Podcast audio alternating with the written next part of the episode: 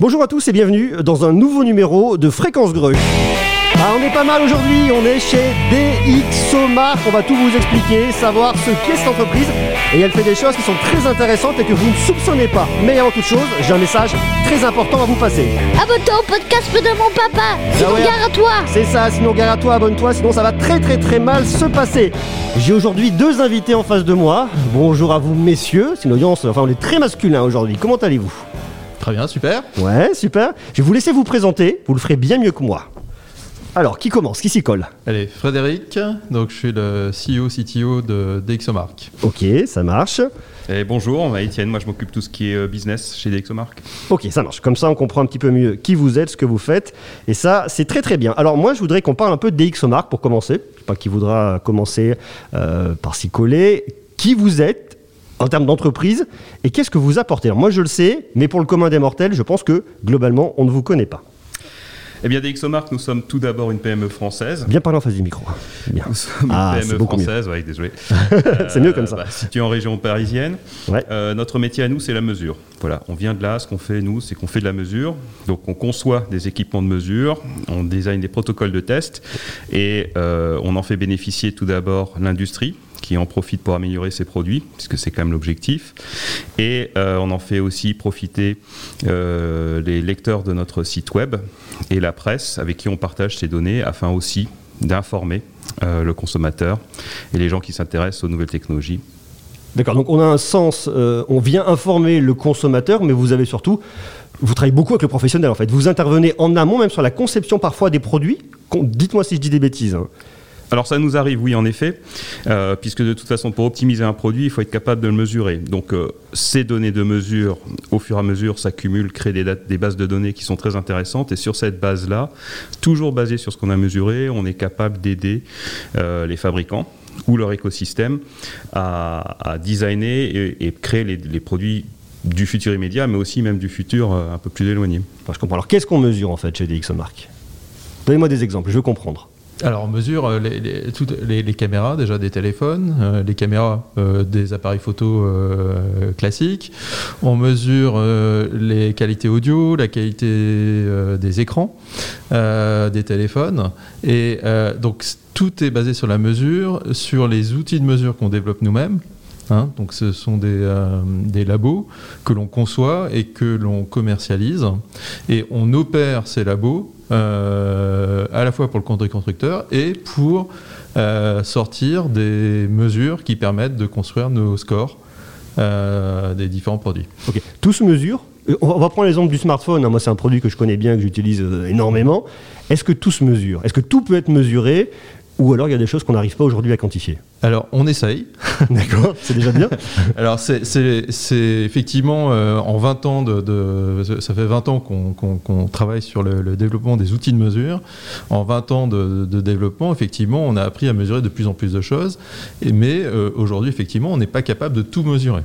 D'accord. Euh, et euh, alors, on essaye d'aller euh, à la même vitesse que les constructeurs, mais parfois ils vont plus vite que nous.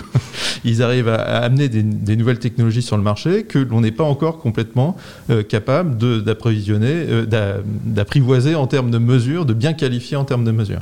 Par exemple? Euh, alors, par exemple, on peut prendre le HDR. Le HDR, euh, c'est euh, euh, sur, sur de la vidéo. Ce sont des formats. La, restitution du HDR sur des écrans, c'est pas encore des choses qui sont, en tout cas, c'est pas encore des choses qui, il y a deux ou trois ans, étaient bien qualifiables au niveau laboratoire. Aujourd'hui, on a ce qu'il faut, mais le HDR existe depuis plus de trois ans Ouais. n'est-ce pas? Et il y a trois ans, bah, on n'avait pas exactement tous les outils. Alors on n'avait pas rien, hein, mais on, disons, on qualifiait peut-être la qualité du HDR, peut-être qu'à 70%, alors qu'aujourd'hui, on est quasiment capable de vraiment tout cerner. Euh, la, qualité du HDR.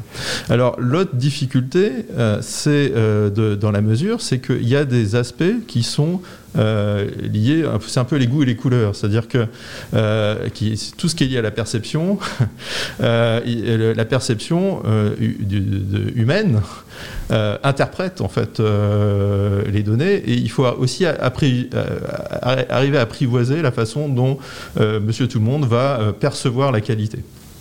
Donc, il y a à la fois le fait d'avoir des outils de mesure et de, euh, qui vont sortir des datas et d'arriver à corréler ces datas avec la perception euh, qu'ont les utilisateurs de la qualité. D'accord, oui, parce qu'on va pas avoir. Nos yeux sont des récepteurs. Vous n'avez pas forcément par les mêmes récepteurs si vous utilisez vous une caméra, j'en sais rien par exemple, ou, pour venir analyser certaines choses. Donc effectivement, il faut que vous, réussissiez, vous réussissiez à faire corréler ça avec notre, notre propre fonctionnement à nous en fait. Exactement. Donc là, euh, c'est de la recherche. Enfin, c'est le principe de la recherche, disons en mesure de qualité de caméra, audio, etc., qui est de, de, de- de faire cette- ce, ce lien entre des mesures mathématiques, on va dire, et, euh, et la perception euh, humaine. Et donc c'est un champ de recherche et sur lequel on est. Il y a des normes, euh, on participe aux normes. euh, et euh, le, le truc, c'est que les constructeurs, le- l'objet, euh, le téléphone. Pardon, ne pas taper dans le micro. Le, le- le téléphone est devenu évidemment un objet foncièrement numérique. Ouais. Euh, tout va très vite, il y a énormément d'innovation. Et il faut arriver à, à ce que bah, les acteurs de la mesure, dont nous sommes, arrivent à suivre euh, le rythme euh, de cette innovation. Donc c'est passionnant pour nous, hein, parce que c'est vraiment notre métier. Euh, c'est un métier où il y a des nouveautés chaque année. Et, et donc c'est- un univers qui se renouvelle en permanence, ce qui est fantastique pour des ingénieurs comme nous. Oui, c'est passionnant. Et quand je vois, moi, par exemple, une, une note DxOMark, quelle qu'elle soit, hein, euh, est-ce que cette note, elle arrive sur un proto Est-ce qu'elle arrive une fois que le produit est sorti? À quel moment est-ce que vous vous dites, tiens, c'est pertinent de venir attribuer une note sur un, sur un, notamment, par exemple, on reste dans notre fameux exemple du smartphone. Alors, on a plusieurs cas de figure. C'est-à-dire que euh, il arrive qu'on travaille avec des, des fabricants qui vont en fait nous amener des protos euh, avant la commercialisation. On peut sortir la note avec leur accord évidemment, hein, parce que tout ça c'est confidentiel, et la publier avant que le device soit public. Là, ça veut Euh, dire que le, le- c'est un client, en fait. en- dans ce, dans ce cas-là, c'était un client, c'est-à-dire que, enfin, je peux revenir sur notre activité euh, commerciale. Euh, euh, c'est un client, il nous a donné un, enfin, ou prêté un, prototype qu'on mesure, dont on arrive avec un rapport de mesure. Et du rapport de mesure sort un score. Ce score-là, il peut nous demander de le publier avant la sortie du commercial du device. Ce qu'on fait quand même, c'est que après, quand on est dans ce cas de figure, après la sortie euh, commerciale du device, on va acheter ce device euh, dans les magasins. Chez tous les bons vendeurs. Voilà, chez tous les bons vendeurs. euh, Et on refait euh, euh, les tests pour s'assurer que, euh, on a, euh, disons, l'utilisateur final va bien avoir ce qu'on a mesuré dans les mains. Ça vous arrivait d'avoir des, des- des correctifs là-dessus? Alors, ça nous arrivé d'avoir des différences. Ouais. Et souvent, ça a été dû à des problèmes de mise à jour de firmware. Ok. Hein, c'est compliqué, les, logiciels, disons, euh, ce qu'on appelle le firmware des téléphones. Euh, Il y a des, souvent des mises à jour qui sont faites au moment de euh, la première activation du téléphone. et ça dépend des pays. Enfin, il y a- toute une complexité. Et parfois, la version qu'on a testée, qui est souvent testée quelques jours avant l'annonce, par exemple par le constructeur, n'a pas eu le temps de passer tout le, cercle de certification pour avoir le droit d'être Et elle arrive quelques jours après la, disponibilité commerciale.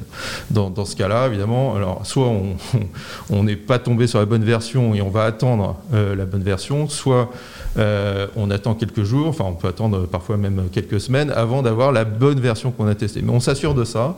S'il y a des écarts, évidemment, on discute avec le constructeur. En général, le, enfin, on a, enfin, le, c'est rare. hein, c'est, essentiellement des problèmes de firmware. S'il y a vraiment des écarts, c'est plutôt des bugs euh, qui sont immédiatement corrigés. Je comprends. Alors ici, on est à Boulogne-Billancourt, c'est votre siège social? Pas de bêtises? Ok. Vous, vous travaillez avec le monde entier. C'est-à-dire qu'aujourd'hui, dites-moi si j'ai des erreurs, hein, mais ce que j'ai compris, c'est que DxOMark, aujourd'hui, vous bossez avec des constructeurs du monde entier. C'est-à-dire que les gens du monde entier viennent faire appel à vos services pour, ça, pour mesurer, et même des fois pour les aider à la conception des produits. Exactement. Donc, alors, euh, aujourd'hui, enfin, tous les fabricants de, de caméras sont équipés de nos labos. Donc, euh, ils ont. euh, Tous les fabricants de caméras. Oui, voilà, tous les gros, on va dire. Ils ont au sein de leurs équipes R&D des labos qu'on a équipés avec nos outils. Enfin, c'est nos labos qu'on qu'on a installés pour eux. Donc, c'est notre première activité C'est votre process, ça, en fait. Alors, c'est, c'est, on vit de ça. Hein. On vend Oui, non, des, je veux dire, on c'est- vend c'est- des outils de mesure, des labos, c'est ce, que, c'est ce qu'on vend. Et c'est avec ça que eux vont développer euh, les produits. C'est-à-dire qu'on va former leurs ingénieurs de, de contrôle qualité, par exemple des caméras, euh, et ils vont développer les produits avec le, le labo qu'on leur a commercialisé. Euh, ça d'une part. Alors, euh, on a une autre activité qui consiste à mesurer, euh, ils peuvent nous donner un téléphone, que ce soit le leur ou un de leurs concurrents, euh, et ils nous demandent un rapport de mesure. Donc là, c'est nous qui opérons nos labos D'accord. euh, et on, on fait toutes les mesures euh, nécessaires et on, on arrive avec un rapport de mesure qui va dire les, là où ça marche bien, les, les faiblesses, euh, des bugs éventuels, etc. Donc c'est vraiment un rapport de qualité avec toutes les mesures qui permettent pour eux de cerner là où sont les problèmes et là éventuellement ils doivent apporter des améliorations. Donc, euh, ces rapports de mesure, évidemment, on les commercialise Euh, et euh, ils peuvent être achetés par le constructeur lui-même pour ses prototypes, pour savoir où il en est, est-ce que ce- comment il se situe euh, par rapport à la concurrence qui est publique, est-ce qu'il y a des gros problèmes qu'il doit fixer ou pas, voilà. Donc, euh, il peut les acheter pour ses protos ou il peut les acheter pour, sur des téléphones concurrents pour savoir justement euh, se situer lui par rapport à un téléphone concurrent qui l'intéresse particulièrement. Quel problème vous avez déjà identifié, que vous avez réussi à corriger Ou un fabricant s'était vraiment planté ou avait pas vu quelque chose et vous avez réglé, euh, notamment peut-être, j'imagine, sur des situations de crise. Si, vous- si on est sur des pré-lancements ou euh, sur Oui. des phases de construction vraiment en amont et qu'on se rend compte qu'il y a un truc qui marche pas du tout, et, et- et comment ils font? Alors, des exemples, on en a une, une très très longue liste. Mince euh, bah, c'est bien pour ça qu'ils travaillent avec nous d'ailleurs. C'est parce qu'on Ouais. on, on a un œil, on a une méthodologie et on a une, une perception qui est très aiguisée. Et, et en cela, on les aide. Et euh, malheureusement, je, ne peux, je, voudrais bien citer certains de nos clients plutôt célèbres qui nous disent euh, Ben oui, vous nous aidez à faire de meilleurs produits. C'est exactement notre mission, c'est ce qu'on fait. Et donc, euh, je ne sais pas, est-ce qu'on a un exemple fantastique à, à raconter hein, Sans Estelle forcément citer de marque. C'est un hein. peu délicat parce que ça a été corrigé à chaque fois. Oui, ça a été corrigé, Donc mais un exemple. Et, et- de- et c'est souvent euh, sous, enfin, on est euh, sous confidentialité qu'on Bien travaille sûr. comme ça. Donc ça, c'est assez difficile. Euh, mais euh, sur à peu près tous les aspects, on va dire. Quel cas de figure? Sans citer de marque, sans citer de produit, sans rien, juste pour essayer de comprendre en fait. Des cas de figure, si, vous voulez, il faut imaginer la complexité d'une caméra aujourd'hui. Euh, euh, une caméra de téléphone, chez certains constructeurs, c'est plus d'un millier d'ingénieurs qui y travaillent. Euh, ce, ce millier d'ingénieurs, ils doivent travailler comme une équipe euh, et avec des deadlines, euh, enfin des- des- des- un temps de travail qui est très très restreint sur la finalisation, le temps de finalisation du produit. Donc, il se passe à peu près 4 mois entre le moment où ils ont le hardware qui est tout chaud, qui sort de l'usine, on va dire, Ouais. et le moment où la- il y a la sortie commerciale. Pendant ces 4 mois, ils doivent installer tous les logiciels, euh, tous les, ce qu'on appelle les firmware, c'est-à-dire les logiciels qui contrôlent les différents composants euh, de la caméra, il y en a pas mal, et, euh, faire toute la chaîne de traitement d'image, ou paramétrer toute la chaîne de traitement d'image de la caméra. La chaîne de traitement d'image, c'est des dizaines de milliers de paramètres. Il y a des tonnes de, configurations euh, selon que vous soyez à l'extérieur, à l'intérieur, avec des, personnes, euh, pas de personnes, de telle distance, etc. Tout ça, euh, ce sont des, des paramètres. Enfin, pour chacune de ces situations, il va y avoir des paramètres de réglage en fait de la chaîne image pour avoir une qualité qui aujourd'hui est plutôt pas mal euh, avec un téléphone, euh, mais elle, elle vient pas nativement cette qualité. Elle vient beaucoup grâce au traitement d'image, d'où ces, dizaines de milliers de paramètres. Et pour bien les, paramétrer, bah, il faut connaître les défauts de, de- de- la caméra dans les différentes configurations. Donc c'est énormément de tests. Et ce qui arrive souvent, c'est qu'ils ont oublié une configuration, euh, où il y a le passage d'une configuration à une autre qui est, qui est mal géré, etc., qui fait que dans une situation donnée, ben, la caméra donne quelque chose de vraiment très pourri. Mais ça, ils s'en rendent compte. Est-ce qu'ils ont Alors, besoin de vous pour s'en rendre compte Bah, de ça le problème, c'est d'avoir des tests euh, massifs Ouais. euh, et, et- et qui couvrent, euh, disons, l'intégralité des, des- des- des situations. Et ça, c'est un peu notre savoir-faire. C'est notre savoir-faire, c'est d'arriver à avoir des labos, enfin en laboratoire, d'arriver à reproduire des situations de monsieur tout le monde, qui n'est pas du tout dans un labo, hein, qui va être chez lui, à l'extérieur, etc. Donc on reproduit ces situations en labo, ce qui permet de, de, de- de test- reproduire plein de situations très rapidement et d'avoir, euh, disons, la- de caractériser le- la- comment se comporte la caméra dans toutes ces situations. Alors, quand je dis rapidement, il faut imaginer que le test d'une caméra chez nous, c'est de l'ordre de 18 jours. 18 jours. hommes. C'est-à-dire c'est 18 jours hommes per- d'une personne euh, Ah, qui va manipuler. Ah. Parce que nos labos sont en partie automatisés, Oui, mais ça, il y a quand même une, une intervention une derrière. intervention et ça, ça représente à peu près 18 jours hommes. Pour vous donner l'ordre de grandeur de, test, juste faire un test sur une caméra. J'ajouterais qu'on a aussi, euh, pour reproduire les conditions réelles, on a des appartements qui sont dédiés à certains tests. Et en particulier, quand euh, la question qui était posée, à savoir euh, qu'est-ce qu'on a pu détecter, ben, par exemple la mise en situation d'une enceinte sans fil dans une salle de bain, euh, les réglages automatiques à l'environnement ont été complètement foireux pour un fabricant sur un modèle plutôt célèbre. Et voilà, bah, c'est juste parce qu'eux l'avaient raté et, nous, notre protocole de test permet d'attraper ce genre de choses et qui font vraiment partie de l'expérience utilisateur. À cause du carrelage qui pouvait avoir une réverbération ou des choses comme ça, peut-être? Ce genre de choses, oui. Ce genre de choses, sympathique. et- exactement, non, c'est ça, oui. Très intéressant. Alors, il y a une question aussi que je me pose, et je vois souvent des constructeurs vont nous dire, eh bien, euh, mon smartphone, mon produit, quel qu'il soit, obtient tel résultat selon nos, nos tests laboratoires propres. On ne parle pas de vous à ce moment-là. Est-ce qu'on peut leur faire confiance? Parce que quelque part, vous, vous êtes indépendant, donc vous êtes pas jugé parti. Vous êtes vraiment pour donner un résultat. Ce sont des résultats bruts, vous les interprétez et vous les donnez. Quand un constructeur dit ça vient de mon labo, ça sort de chez moi, est-ce qu'on risque pas d'avoir un biais derrière tout ça? Alors, euh, en général, je pense que ce qu'ils annoncent, c'est vrai, c'est pas. Mais euh, si je prends l'exemple d'un écran, euh, vous prenez un écran, ils vont vous dire, voilà, le contraste, il est de 1 pour 1 million. Ouais. Ouais, ok. Mais eh, moi, si je regarde mon téléphone euh, à l'extérieur, j'ai j'ai du mal à voir l'image euh, au soleil. J'ai pas du tout un contraste de 1 pour 1 million. Donc, est-ce que le constructeur a menti? Non, pas du tout. Euh, la norme de mesure de contraste, elle suppose de faire la mesure de contraste dans le noir. Oui. Alors effectivement, peut-être que si je regarde mon téléphone dans le noir, j'aurais bien ce contraste, mais c'est pas la vraie vie. oui, bah oui. Enfin, c'est peut-être pour les ados, mais euh, Oui, mais pas euh, très longtemps. mais- c'est pas bien d'ailleurs. Mais donc voilà, donc euh, en fait, nous, on va faire ces mesures en situation. Et, euh, et- et on va essayer de, de- de retraduire cette mesure telle que va l'apercevoir l'utilisateur. Alors, est-ce que le constructeur a menti dans ce cas-là? Non, puisqu'il a piqué la norme, il a, il a donné la, la valeur de la norme. Est-ce que c'est euh, pertinent pour l'utilisateur? Ben, Je pense pas. En fait, je pense qu'il faut mieux donner une mesure de contraste en situation, par exemple, avec un éclairage ambiant, euh, je sais pas, de 300 lux, ou à l'extérieur, etc. Ok, non, c'est juste les petits, petits bruits qui tapent en fait. C'est les, les, les joies, les joies de, de l'enregistrement du podcast. Est-ce que vous pouvez me dire quel produit, là on est début 2021 quand on enregistre, on est très, pour être très précis le 3, hein, je crois qu'on est le 3 mars 2021, quel produit a obtenu une très bonne note chez vous dernièrement, qui peut être dévoilé, qui peut être dit, quels sont les produits coup de cœur, les produits que vous aimez et qui, qui sont intéressants sur certains critères? C'est des choses qu'on peut dire ou qu'on peut pas dire ça? Je sais que vous travaillez avec tout le monde, donc il y a plein de marques. Oui, on- euh, alors ça c'est vrai, on travaille avec tout le monde et on ne peut pas parler de, de ce qui n'est pas encore publié. Ça c'est euh, Non, mais dans ce qui est publié, dans, compliqué. dans- dans ce qu'on peut dire Dans ce qui est aujourd'hui. publié quand même, Ouais. on a déjà le, le Rock 5, le, le Rock 5 de- d'Asus qui, qui a poussé euh, les, les performances audio à, un- à un certain niveau. Et, et- et au demeurant, on, on s'attend à ce que enfin les constructeurs commencent à vraiment s'intéresser aux performances audio Oui. euh, de leurs appareils parce que on est très très loin aujourd'hui des performances atteintes et par les écrans et par les, euh, les caméras. Et bah, sinon, on a récemment la meilleure caméra qu'on ait testée, c'est celle du Mate 40 Pro Plus. Euh, qui là est une optimisation de- d'une certaine combinaison hardware avec un logiciel ultra performant. Bon, c'est le dernier qu'ils ont fait sur leur chipset Kirin, Ouais. avec toute leur, euh, leur chaîne euh, de traitement d'image euh, propre. Euh, ben, on est assez excité à l'idée de voir ce qu'ils vont faire après.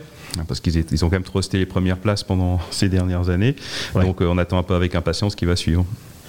Et vous quelles sont les évolutions à venir chez vous? Parce qu'aujourd'hui, vous testez effectivement les- l'audio, vous testez les écrans. Est-ce qu'il y a d'autres tests qui devraient arriver, des choses que vous ne faites pas, que vous allez faire Ou pas? Ah oui. Ah, Je bien vois les sûr. regards qui se tournent. Est-ce qu'on peut parler de choses ou pas? Il y a- il y a des parties importantes dans le téléphone qu'on ne mesure pas encore.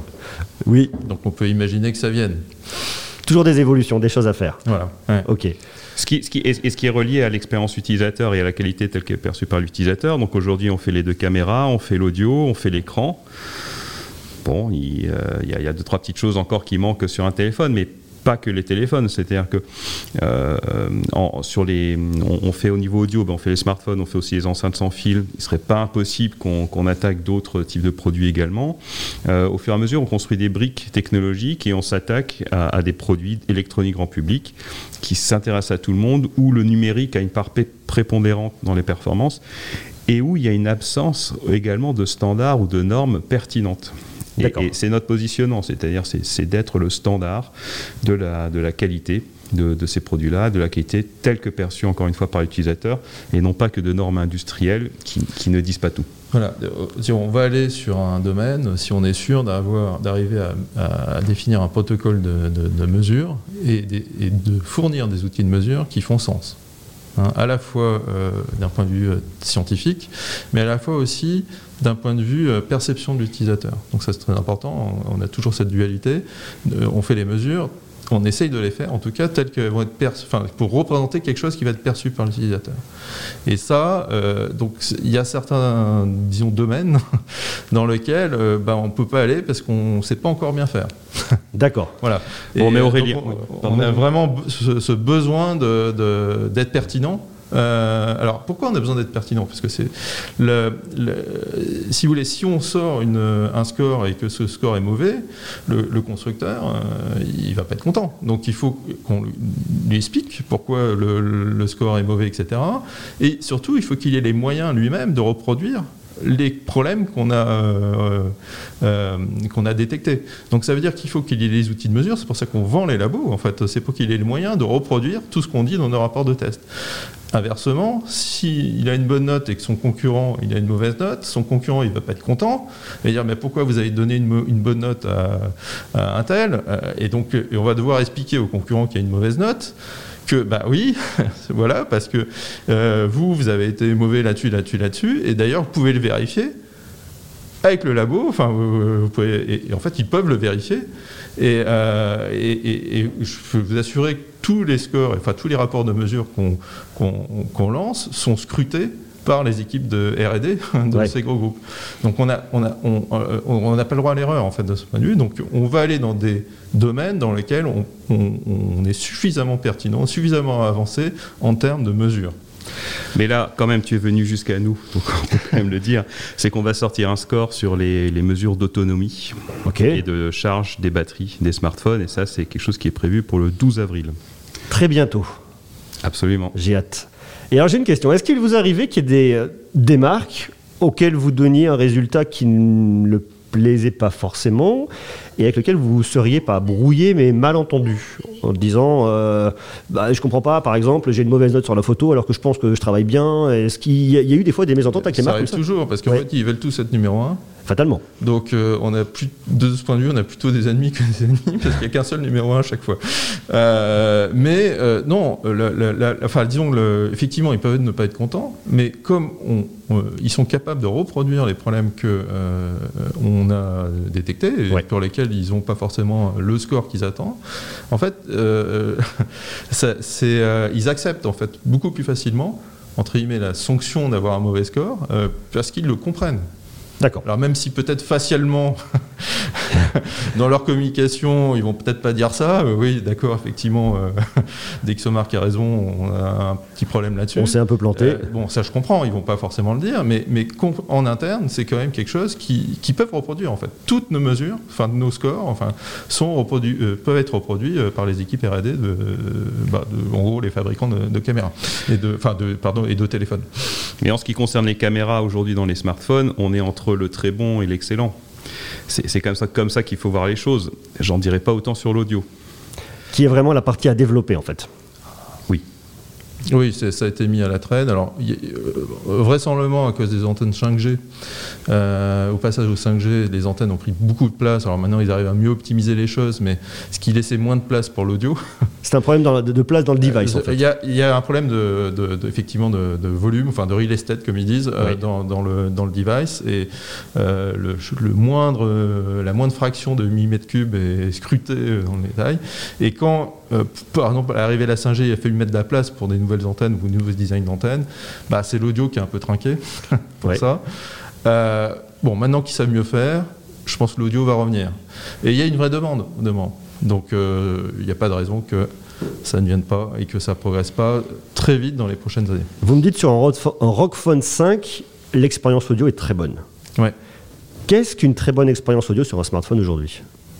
Alors, on, mesure deux choses aujourd'hui. C'est la, restitution avec les, les, speakers des, téléphones. Donc, je veux écouter une musique, ou je veux écouter une, enfin, je veux regarder une vidéo, mais la partie audio de la vidéo quelle expérience que j'ai Est-ce que j'ai une expérience stéréo, tout simplement Et euh, si je tourne mon téléphone, est-ce que euh, gauche, droite sont bien euh, mis dans le, remis dans le bon sens ou pas? Parce que c'est vrai que ça ne l'est pas.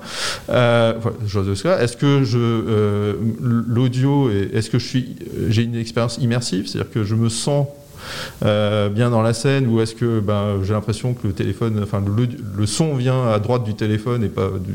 Enfin, il y, a tout un euh, genre de questions. Est-ce qu'il y a suffisamment de basse, suffisamment d'aigus? Alors, évidemment, attention. On reste sur un euh, smartphone. téléphone. Oui, mais peu importe. C'est des petits haut-parleurs. On peut pas développer un son de, avec un spectre. Ah, il y a des limites. Il y a des limites. Il y a des limites physiques. Mais vous savez, dans les caméras, 20 ans de caméra, 20 ans de contournement des limites physiques, bah dans l'audio c'est pareil, ça va venir. On voit des, petits, petites cavités, de, des haut-parleurs avec des petites cavités qui euh, commencent à faire des choses sympathiques. Ok. Donc, euh, la limite de ça, ben, on verra. Euh, mais je pense qu'on n'est pas aujourd'hui à la limite. Alors effectivement, si on prend le Rock 5, lui a des grosses cavités par rapport à d'autres. C'est ce qui lui permet d'avoir une bonne qualité de restitution, en plus il est vraiment stéréo. Euh, mais euh, c'est vrai que ça aide d'avoir des grosses cavités, mais je pense que avec des cavités de téléphone, on pourrait avoir un, son euh, de vraiment meilleure qualité par rapport à ce qu'on a aujourd'hui. L'autre chose qu'on mesure, c'est la captation audio. Donc vous imaginez, euh, vous êtes en train de faire une vidéo, mhm. euh, vous êtes dans un restaurant, vous, faites une vidéo avec la personne en face, bah, vous parlez entre vous, donc euh, bah, vous voulez vous entendre ensuite dans la vidéo, mais peut-être moins les personnes autour, les bruits de cuisine ou autres qu'il y a dans le restaurant. Euh, donc ça, euh, ça suppose une séparation, disons foreground background, c'est-à-dire que d'atténuer les bruits à côté, ce que fait parfaitement le cerveau en situation, mais euh, ce qu'il ne fait plus lors d'une restitution après une captation quand il n'est plus dans le restaurant.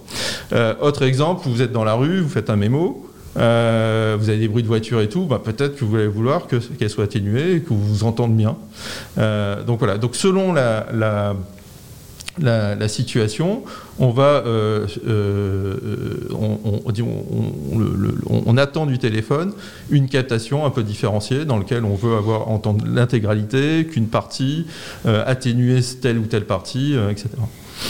Vous me dites, on va lancer un protocole de test pour les batteries. Comment est-ce qu'on crée un protocole de test et combien de temps ça prend à faire? Alors, le, nous, enfin, typiquement, euh, bah, ça, ça, dépend du type de. de, vous êtes quand même les rois pour sortir des protocoles, vous en avez plein de protocoles. Voilà, exactement. Mais disons, ça prend plus d'un an. Enfin, typiquement, euh, c'est quelque chose qu'on incube euh, pendant un certain temps avant de sortir ça. Après, ce qu'on va essayer de faire, c'est à la fois d'avoir les mesures classiques des normes, etc. Et surtout d'avoir des, des, des mises en situation. Donc, on va faire des mises en situation dans des labos. ok, parce que ça permet de faire plein plein de thèses en plein de situations facilement.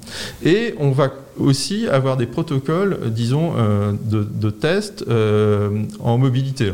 c'est typiquement, euh, à la fois on va tester le téléphone dans le labo et on va avoir une, personne qui, qui, parcourt, qui a un parcours autour de, la société, qui, va prendre un, bus, voilà, enfin et, euh, euh, et, qui va euh, aussi mesurer l'autonomie en mobilité. Alors là, on ne contrôle plus rien dans ce cas. Hein. mais ça va nous permettre de voir est-ce que ce qu'on a mesuré au labo correspond à ce que la personne a vu à peu près dans la vraie vie, sachant que dans la vraie vie, ben, peut-être que ça se comporte différemment, s'il fait beau, pas beau, enfin s'il y a une saturation de la 4G ou pas localement, enfin des trucs comme ça. Tout ça, donc c'est énormément de tests. Oui, j'imagine. Euh, de, corrélation, etc. et tout, de vérifier et de, pertinence, et ça prend du temps. Donc c'est quand même en amont, on fait, euh, on développe à la fois des mesures de labo, à la fois des tests euh, en situation, et on corrèle ça. Euh, dans, le, de- dans le but d'être vraiment sûr que nos tests labo reflètent bien la vraie vie. Ça vous arrivait d'avoir des biais, d'avoir des erreurs dans vos tests? Alors, au-delà de vous dire, euh, j'arrive à matcher le test labo et le test en extérieur en situation réelle, mais au, au final, une fois que vous avez fait tous ces tests, vous avez appliqué, eh bien, il y a un truc qui va pas. Bah, ça arrive, et Ouais. ça arrive régulièrement. Alors, D'accord. c'est pas, euh, pas tout le temps, hein, mais ça nous arrive régulièrement, et sous- ça peut arriver sur une nouvelle technologie, une nouvelle technologie, et là, les tests labo sont pas complètement adaptés, et euh, par rapport à ce qu'on voit. euh, ou ce qu'on observe, ou enfin peu importe. Et, là, dans ce cas, euh, c'est là. alors nous, ça nous intéresse énormément parce que on se dit, bah tiens, notre, notre mesure labo, elle n'est pas, elle est pas parfaite, c'est le moment de l'améliorer sur tel aspect. Donc, donc ça va faire des upgrades de nos futurs labos. Donc ça, c'est super. Et, mais quand ça arrive, ça veut dire qu'on a des experts là, qui vont regarder, qui vont euh, regarder à la fois les mesures objectives et euh, les mesures perceptuelles, on va dire ça comme ça, et regarder qui a raison, Euh, d'où vient l'erreur, qu'est-ce qui, s'est passé, etc. Et si le, et souvent, enfin, quand, ça arrive, c'est évidemment la perception qui a raison. Le labo a tort parce qu'il n'a pas pris en compte tel ou tel truc. Et, et dans ce cas, c'est le perceptuel qui gagne. C'est dans notre score. Si vraiment il y a une différence à la fin, ça va être le perceptuel qui va gagner. Parce qu'il Et faut on rester- va être pertinent vis-à-vis de ce que va avoir le grand public. Le score en lui-même est euh, la phase finale en fait de la construction de score. C'est-à-dire que concevoir des mesures, les réaliser, conce- euh, concevoir les équipements de mesure, ça, ça va. Mais le, le score, c'est pas quelque chose qui est fait euh, la dernière semaine. En fait, c'est presque ce qui prend le plus de temps, parce qu'il faut tester beaucoup d'appareils, il faut les confronter entre eux, il faut les comparer, et on a une phase quand même de vérification, c'est-à-dire d'information auprès des fabricants. On leur explique ce qu'on fait. On leur donne pas les formules de score, mais on leur explique ce qu'on fait et, plusieurs mois à l'avance d'ailleurs. Et au fur et à mesure, ils sont quand même intégrés un peu dans la réflexion parce que eux vont aussi nous dire au cas où on se trompe. Mais la construction du score elle-même, elle anticipe. Enfin, normalement, on a, on a testé plein, plein de cas de figure pour, pour éviter d'être complètement euh, euh, obsolète ou euh, Oui, oui, c'est- euh, c'est- très vite. C'est très, très important et c'est pour ça aussi que ça prend du temps. Super. Ça, ça arrive pas tout le temps. Ah, mais on, on sait que ça peut arriver. Et, et quand ça arrive, en fait, pour nous, c'est- super parce que, d'un certain point de vue, c'est le moment de faire progresser nos labos. Ouais, c'est ça. ça vous arrive souvent? Non? Vraiment? Ce genre de choses? Non, Ça doit être rare. Non, non, c'est sur l'ensemble des mesures qu'on fait, c'est peut-être quelques fois par an, mais les quelques, c'est pas. Oui. sur les- ça se compte sur les doigts d'une main, c'est pas non plus. Et c'est c'est des, c'est des- des moments importants. Est-ce que vous verriez quelque chose à rajouter? Suspense. Ah, ça, là, c'est- c'est à brûle pour point. un truc, un- non, parce que en fait, vous avez une activité qui est assez complexe pour le grand public. On comprend pas forcément. On comprend tous les enjeux du côté industriel. On comprend les enjeux pour la presse où effectivement vous apportez une information quantitative et qualitative.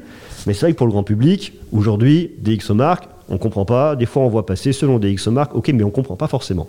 Alors, pour essayer d'évangéliser, de comprendre ce que vous faites, est-ce qu'il y a une information que vous verriez vous apporter qui vous paraîtrait pertinente par rapport notamment à ce podcast aujourd'hui? Bah, justement, on aime bien ce genre de podcast parce que c'est aussi là pour expliquer euh, qui on est, qu'est-ce qu'on fait. Ouais. Et, euh, et, je- et- et- et on, et on ne remplace pas, en fait, euh, euh, euh, les personnes, les, la presse, les blogueurs, etc., qui vont donner un avis sur les produits. Nous, on amène de la data, c'est de la mesure. Ouais. Après, alors, on- effectivement, on résume cette mesure, ces mesures en un score, mais c'est un score uniquement de qualité. Euh, est-ce que euh, le son est OK? Est-ce que l'image est OK? Mais c'est pas, euh, par exemple, l'utilisabilité de l'objet, du téléphone, c'est pas quelque chose sur le- lequel on va se positionner. Et c'est là où je pense que vous, typiquement, vous avez un avis qui est pertinent et qui est différent de- de ce qu'on peut apporter, qui est juste purement de la data, en fait. Ok. Merci messieurs. Merci beaucoup. Et moi j'ai un petit message à passer. hein.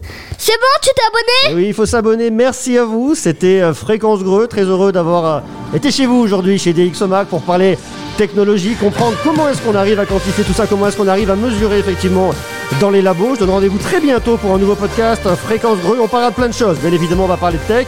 On va parler aussi de produits de nouveautés parce qu'il y a plein de nouveautés qui arrivent. Et ça, c'est vraiment génial. D'ici là, prenez soin de vous. Je vous embrasse fort. À bientôt. Merci à vous. Et puis des gros bisous. Ciao, ciao.